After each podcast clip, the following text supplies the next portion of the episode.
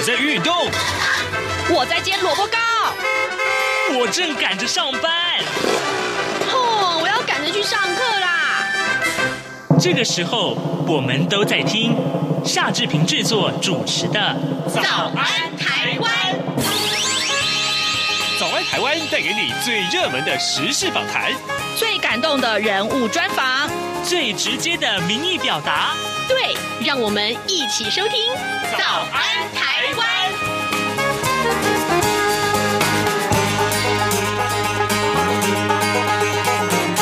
早安，台湾！我是夏志平。今天是二零二一年的一月十九号，星期二。哎，志平今天带您来关注这个话题，就是嗯，先请教各位，您有没有找过工作呢？提到了找工作、就业啊、这个话题呀、中高龄的就业问题其实很大。嗯，当然，年轻人找工作已经难了，那么中高龄的年长者他们找工作恐怕是更难了。在台湾呢，我们最近听到这个话题。呃，中高龄的就业法加强版啊，势必要怎么样去改才能够改变呢？职场对中高龄就业者他的歧视，当然更重要的是啊，中高龄者啊，他们进入了职场，怎么样避免排挤年轻人呢？呃，怎么样合作创业可以把饼做得更大呢？就是今天我们在访谈单元中要为您安排的话题。我们的记者黄丽杰，他为您啊、呃，待会儿要来呃专访啊，台大国发也发展啊。国发研究所的副教授辛炳龙，我们请辛老师跟大家来说一说有关于呃中高龄就业的这个职场里面的这个大的问题。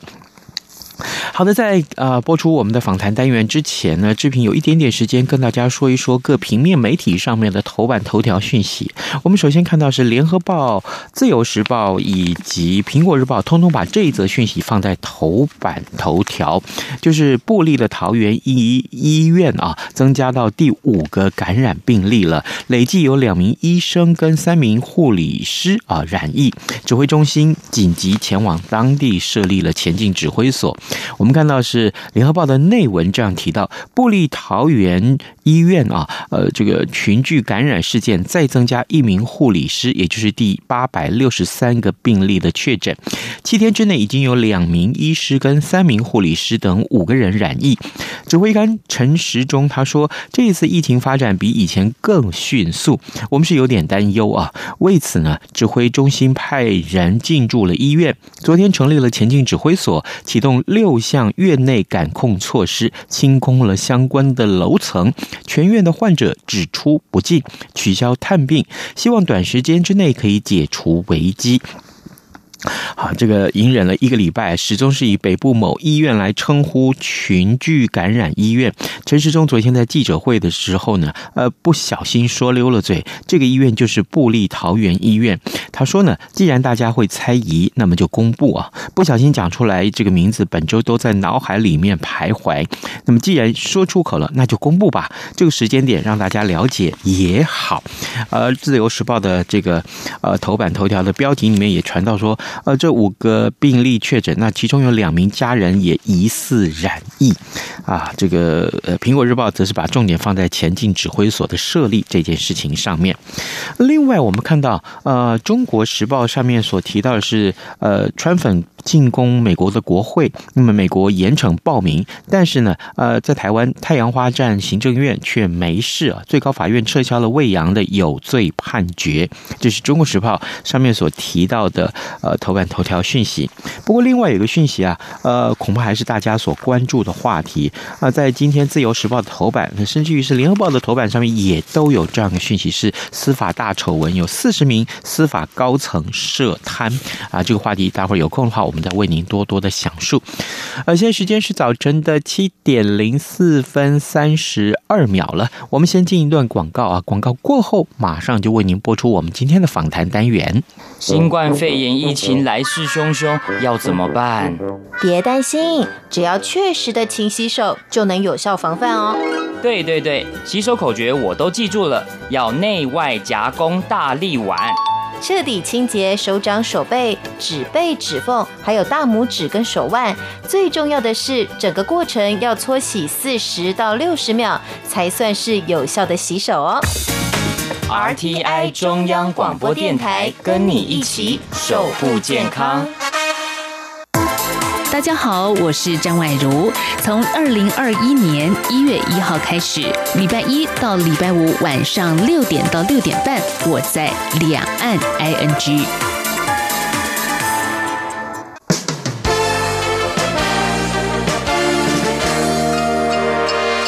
早安，笔记本。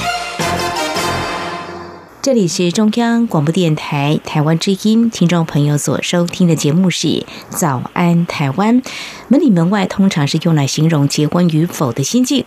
如果改套用在工作，是否退休啊？早点退，或是退而不休，再重返职场，这个话题呢？今天要从刚实施一个多月的中高龄就业专法谈起。为什么政府有这样的规划？职场需要他们吗？会对就业市场产生哪些影响呢？我们在今天邀请关注这个议题的台大国家发展研究所副教授辛炳龙来跟我们一起关心探讨。非常欢迎辛。副教授你好，呃，各位听众大家好。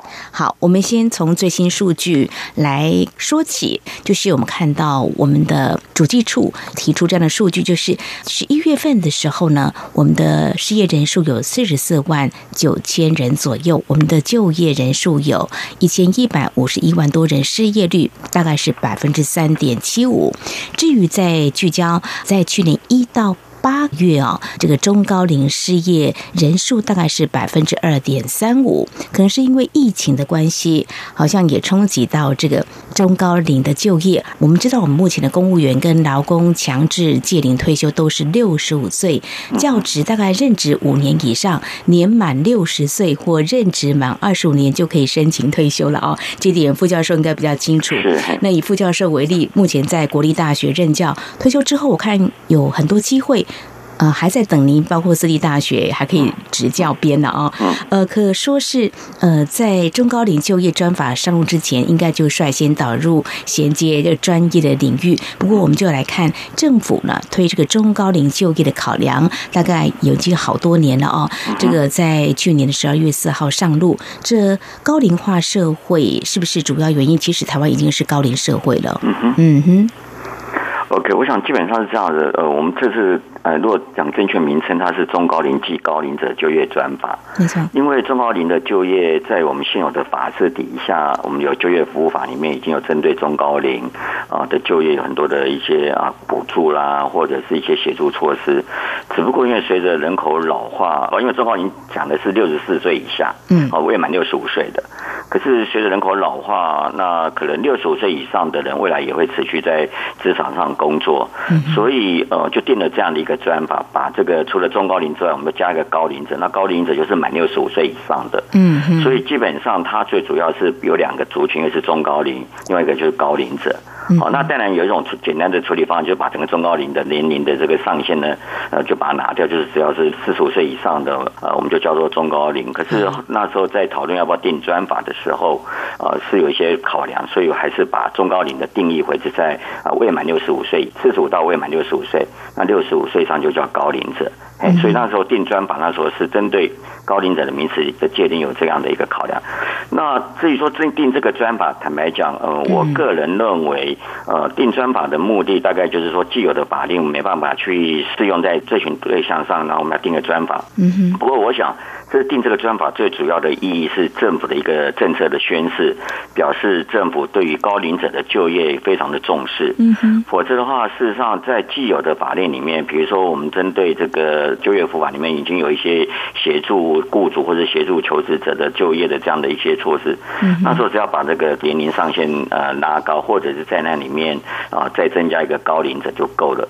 不过我想政府可能觉得这样子可能没办法凸显他对于高龄者就业的一个重视。是，所以就定了这么一个专法。好，非常谢谢傅教授您的说明哦，就是重视这个中高龄的就业，让他的专业还可以发挥。其实我也搜了一下，就说如果大概四十几岁到六十五岁要就业的话，似乎他的选择相对受限了哈。这个等一下我们会来谈。不过就说最近有个数据看到，刚好政府希望中高龄的专业能够发挥，是不是这个少子化的浪潮？可能这个也是政府在考量。量中高龄就业也是一个考虑的重点之一。基本上，呃，政府会针对这一块特别重视，基本上确实是跟少子化有关了。因为少子化，大家就会担心未来的劳动力会不足嘛。嗯。那劳动力不足的情况底下，那我们就要增加劳动供给。那劳动供给的，呃，政府认为这个要增加劳动供给有两个对象是他们比较呃注重的，一个就是呃妇女，呃就是很多国内很多的妇女在呃婚育的阶段呢就退出职场，嗯，那就没有再进来职场，那这群是他们所锁定的。那再就是所谓中高龄，因为过去的如果我们用国际的这个统计数据来比较，我们的中高龄的劳动参与率确实是比较低，嗯，所以政府想说，那我要为了解决少子化的问题，我就来呃。把这个当做一个劳动力开发的主要对象，所以想是跟少子化确实是有些关系啦。那当然，呃，造成中高龄者，你刚才主持人有提到，好像找工作比较困难哦。最主要是国内的职场还是普遍有一个年龄歧视的。虽然在现有的这个就业服务法里面已经非常清楚讲了，不能有年龄歧视。可是呢，这个因为他那个就业法针对这个部分的规范不是那么清楚，不是那么具体。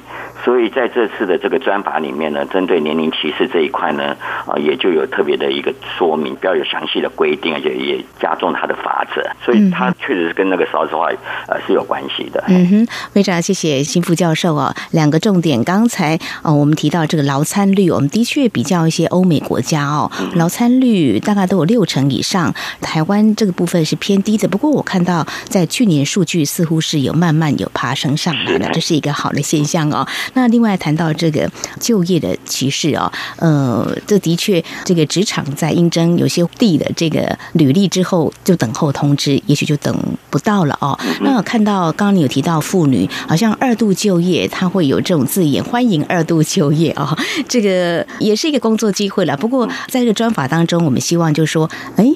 我们的企业主能够真正正视这个所谓的中高龄，他们还有他的专业可以来发挥。所以接下来我们就要来谈这中高龄所能够胜任的工作，是不是也要盘点一下？先不要说企业有没有这个意愿了哦。如果中高龄就业我们导入的话，诶，怎么样来找出高龄者或中年退休他们的优势的价值这个部分的话，傅教授，你的看法是怎么样？嗯，基本上，呃，我们社会对于这种中高龄的就业，它适合的职业，往往会有一个刻板的印象。嗯，也就是觉得好像这些中高龄者呢，他们在就业啊、呃，可能就只能从事一些比较啊、呃、低薪的、低技术的，然后甚至是部分公司的哦、呃、派遣的工作。嗯，那确实目前的职场上这样的职业，确实中高龄的比例是比较高的。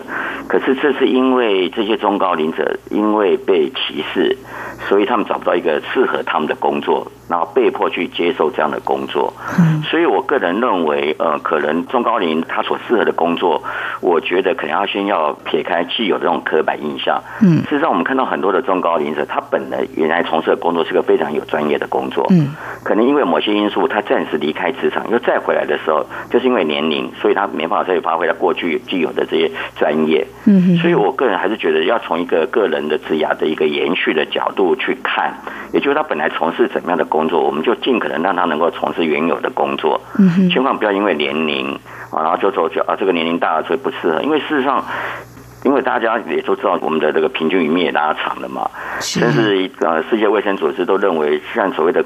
中高龄的这个年龄应该定在四十五岁，甚至应该认为他要定到七十岁。嗯哼哼。也就是说，因为大家对身体健康的这样的一个观念有点改变了。嗯。所以我比较会想要强调的就是，当我们去讲中高龄适合从事什么样工作的时候，基本上就很容易掉到了所谓的年龄歧视的刻板印象。啊。对，所以我还是觉得他们还是从每个人他。继续在他的职场上延续，当然有些工作因为体能负荷的问题，嗯，那体能负荷的这种情况底下呢，那坦白讲，政府也可以应该协助他，因为我们现在有很多的这种所谓的补助的一个生活工作的机具啊、辅具啊等等，嗯，也就尽可能不要让中高龄因为年龄而被迫转换从一个比较有专业性的工作转到一个比较没有专业的工作，或从一个比较需要经验的工作转到一个没有需要经验的工作。因为这个东西就是日本的经验了，因为日本虽然我们很羡慕日本跟韩国，他们的中高龄的劳动参与率非常高。嗯，如果你仔细去看他们的这些中高龄或高龄者所从事的工作，都是非常低薪的非典型的工作。嗯，那就是因为他们职场上还是普遍有一个年龄的刻板印象，嗯，所以我是觉得，呃，我们还是要从每个人既有的工作的延续这个角度来出发，来协助中高龄的继续留在职场。嗯，专业延续非常重要啊！对，好，非常谢谢台大国发所的副教授辛铭龙告诉我们，在政府把中高龄就业专法让它上路之后，我们希望有更多专业人力能够导入。当然，因为台湾已经迈入高龄社会哦，我们可能即将要迈入这个超高龄社会，就是年满八十五岁的二零二五年，可能就会进入到这样的情况。那专业人力没有继续让它发挥，其实也是可惜，而且我们还面临。更严峻的挑战就是。少子化，因为在去年台湾的出生人口只有十六多万人，人口出现负成长，而且还少于这个死亡人数。呃，也提醒我们在整个社会人口结构，还有加上我们要对应我们的产业发展这个部分的话，可能都要全盘来做思考。好，刚才傅教授你有提到这个薪资的问题，其实我有简单看，如果说中高龄就业，好像都是时薪啦，或者是说他能做的工作比较有限哦，薪资待遇刚刚你有。提到一些国家好像也不太高，我看到大致上就说可能比较容易被替代性的服务性的这个薪资大概就两三万了哦。那如果是专业的话，比如说呃一些呃维修人员很具有。高技术的话，大概可以拿到六万块，即使是中高龄就业，所以这专业很重要。不过就是说，现在政府也希望企业能够一起来把这个人力导入。事实上，在这中高龄就业专法提出之前，大概就有些工作是适合中高龄，不过就是比较少。那现在希望能够做充分的运用跟发挥哦。所以这个中高龄重返职场。其实还有个问题，就是说谈到企业端，会不会造成人力的排挤啊？因为，呃，我有听到有些人说，老人不退啊，新人没机会。不过这是在几年前的时候，有人这么说，他就说，我就赶快退休啊，不然这个年轻人失业是一个问题啊。呃，你怎么样来看呢？现在这个情况，嗯，基本上我个人认为，呃，确实现在因为一个萝卜一个坑嘛，哈，那。如果我们让中高龄的人留下来，没办法透过他们留下在职场上把这个饼做大，创造更多的职缺，那势必我们如果让中高龄的留在职场，就会排挤到青年人的就业机会。那我们现在总认为青年的就业机会，它的重要性是也是不容忽视了。所以我一直认为，呃，政府在做这样的一个政策推动的时候，可能要有一个阶段性了。因为毕竟现在很多的中高龄高龄者，他能够退休提早离开职场，是因为他过去的积蓄是够的，所以这些人他就离开职场。那针对这样的人，坦白讲，我们认为应该去鼓励他消费，透过他的消费来。创造更多的职缺给年轻人。嗯哼。那现阶段政府要处理的是那些因为年龄歧视想要留在职场而不能留在职场的这些中高龄。嗯。所以我的意思就是说，政府肯定不要因为定了专法，然后为了追求业绩，就是说我就要大幅提高这些中高龄的劳动参与率，甚至让他们有更多的职缺给他们。因为这样势必会排挤到年轻人。而且现阶段我所理解的很多的中高龄，他之所以会提早退休，是因为他们没有经济的压力。嗯，所以这群人，如果我们希望他留在职场，我们希望他的是来啊、呃，以顾问的方式，或者是以啊创业的方式，创造更多的年轻人的可以就业的职缺，或者当做一个消费者的方式。那但是我们要注意的是，那些因为他有经济压力需要留在职场，却没办法留下来的这些人，那这些人我所了解的人数相对来讲就没有那么多。纵使政府协助这些人留在职场，他对年轻人的就业的排挤的效果也不会太大。嗯哼哼，好，那如果在这个薪资结构还有工作分配上，怎么样来做一些调整呢？不晓得副教授您有什么样的看法或建议？你说工作调整吗？嗯。因为基本上我还是觉得，我还是回到一个基本原则。我觉得年龄可能不是一个我们需要考量的。也就是说，针对于弱势的族群，有年轻人也很弱势，也有中高龄很弱势。只要是弱势的族群，政府都应该提供协助，特别为他找一些工作给他们做。哦，所以这个部分并没有年龄的限制。我倒是比较期待是，如果有些有经验的这些所谓中高龄者，我希望能够发挥他的我们讲的叫做银发资本。也就透过他的人脉，透过他的经验，透过他的经脉，他能够让台湾的职场创造出更多优质的职缺出来。所以我一直觉得这几年政府都在鼓励年轻人创业嘛。是。实际上，我觉得政府更应该鼓励这些有经验、有人脉、有经脉的这些中高龄者创业。哦，呃，也就是说，他们当我们不要再想要把他再用受雇者的方式让他留在职场，是我们希望他用不同的身份，包含以创业者的身份，包含以顾问的身份，这样的话，他跟年轻人受雇的，因为大部分年轻人是受雇嘛，是让他们的工作身份就会有区别。更重要的是，这样的人把这些中高龄者留在职场，透过当顾问啊，或者鼓励创业方式，让他们留在职场的话，他们不但不会排挤年轻人的就业机会，更重要的是，他会创造更多优质的职缺给年轻人。哦，那这样才达到经营双赢的这样的一个目标。是这个饼可以做到哦。这个如果说中高龄要创业，跟年轻人一起，那这样子的话，相关配套可能要做的有哪些？比如说贷款或各方面，是不是也要相关配套？事实上，我觉得当当然政府有一些协助措施了哈，就是说鼓励呃，就是说如果他呃企业事业单位如果留用一个中高龄的高龄者，然后来协助他的公司里面的年轻人，他是有一些补助。但我觉得这还是在同个事业单位，而且还是用受雇的身份。嗯，我是觉得政府现在可能要去想的是说有没有办法建构一个平台，因为我接触到很多呃比较属于专业的，然后他因为没有经济压力，然后可以不用再当一个薪资受雇者，那。可是他还是想贡献他过去的经验给年轻人，只是他们都找不到平台。哦，所以我是觉得政府可能除了这些补助措施、协助措施之外，更重要是去搭建那个平台出来。嗯，让这里面年轻人，你如果有些什么样的问题，可以找这些中高龄的高龄者来协助，或者是高龄者呢，他有些什么样的想要协助年轻人创业的，他也可以透过这样的方式，这个平台上去做媒合啊，去促进他们两者之间的一个合作。这个平台的建构相对来讲，国内是比较欠缺的。对，好像台湾比较针对年轻人创业会很鼓励嘛，哈。对对。那对于这个中高龄这部分，可能还没有想这么多。不过，是不是有些国家做法是是可以做一些参考的呢？基本上创业，基本上有所了解的各国比较不会用入法的方式去协助、嗯、呃强迫这个创业。大概基本上大概有的就是我讲的，就资讯的揭露啊，比如说或者是一些让一些创业的这个手续比较简便了哈。嗯。大概大部分的国家是这样子的。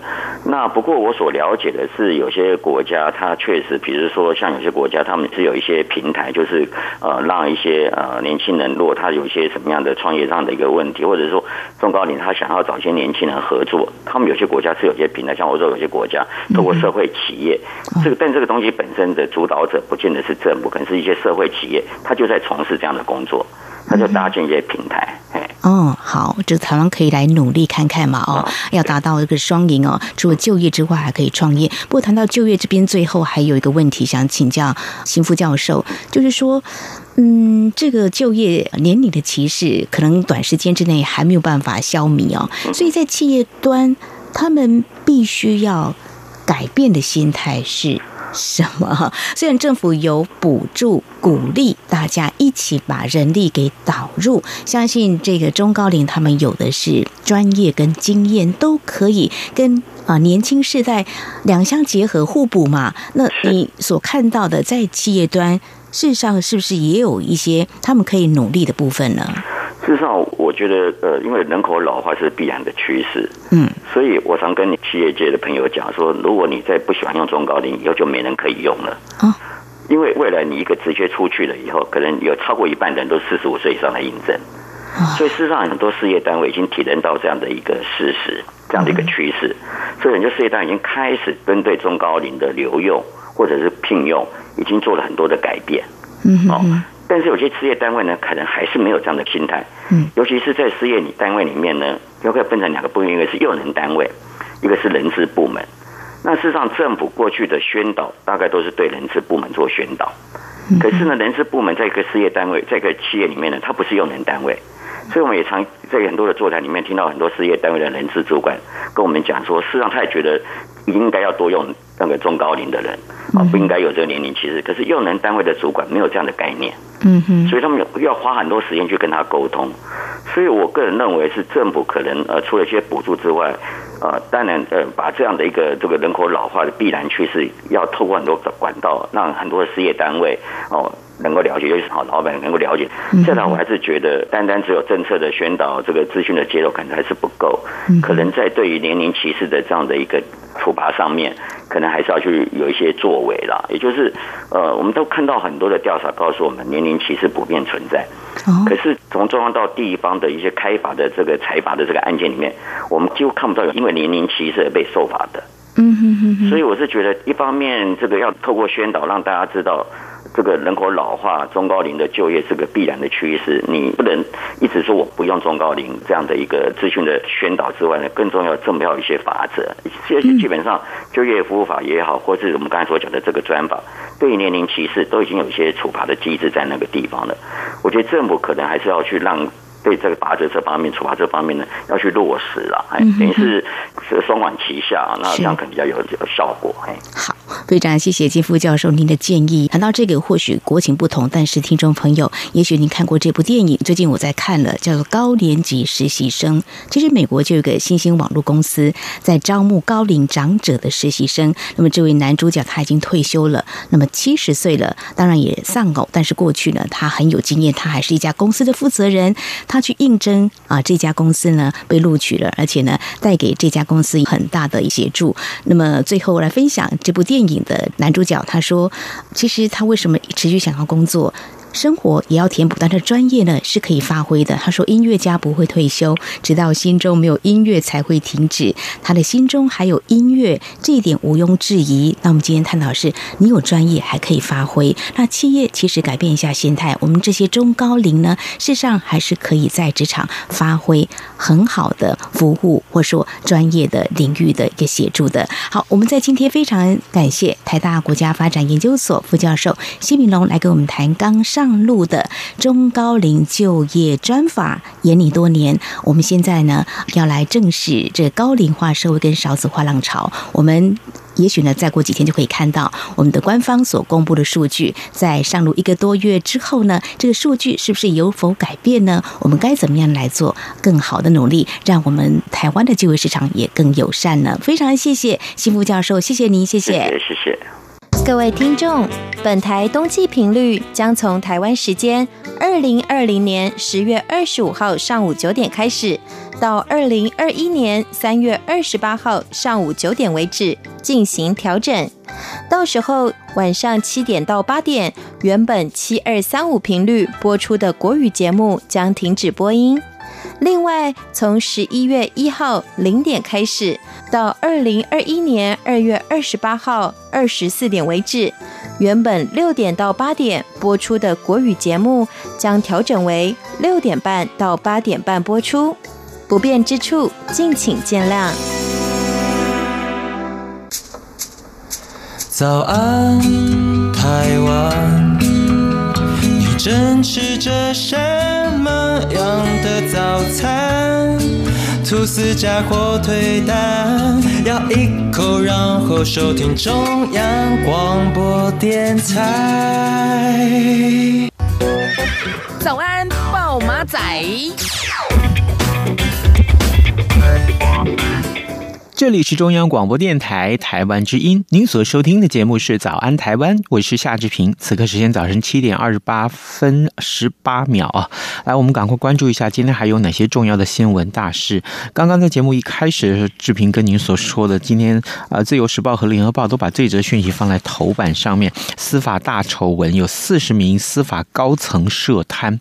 嘉禾实业的董事长啊，翁茂忠啊，他跟司法界的人士不当的交往，那并且巨细靡遗的写入了二十七本的笔记本之内，犹如法界的百官行述，堪称是司法界最大的丑闻。调查结果昨天公布了，司法院认定二十名法官有违失，法务部认定了这个检察体系有十一名，还有调查局有九名，合计总共有四十名现职或者是前任的司法人员卷入风暴啊！这件事情可以说在司法界。也引发了大震撼。其实之前就有所耳闻了，那但是现在呢，真正把它公布出来啊，可见这个新闻恐怕今天还会是大家焦呃关注的焦点。另外呢，我们看到就是啊，中华职棒的会长今天要交接啊啊，过去通通都是呃，上一任是吴志扬啊。过去我们看到这个新闻涉及到一点点党政的这个色彩，那恐怕今天还是会大家所关注这个话题。重点是职棒未来的发展要非常非常的健康。好的，今天节目时间也到了哦，啊，志平提醒大家，Podcast 上面的点听了，再请大家一定要啊每天要去做到哦。好啊，跟大家说拜拜，咱们明天要开直播喽。一样被丢弃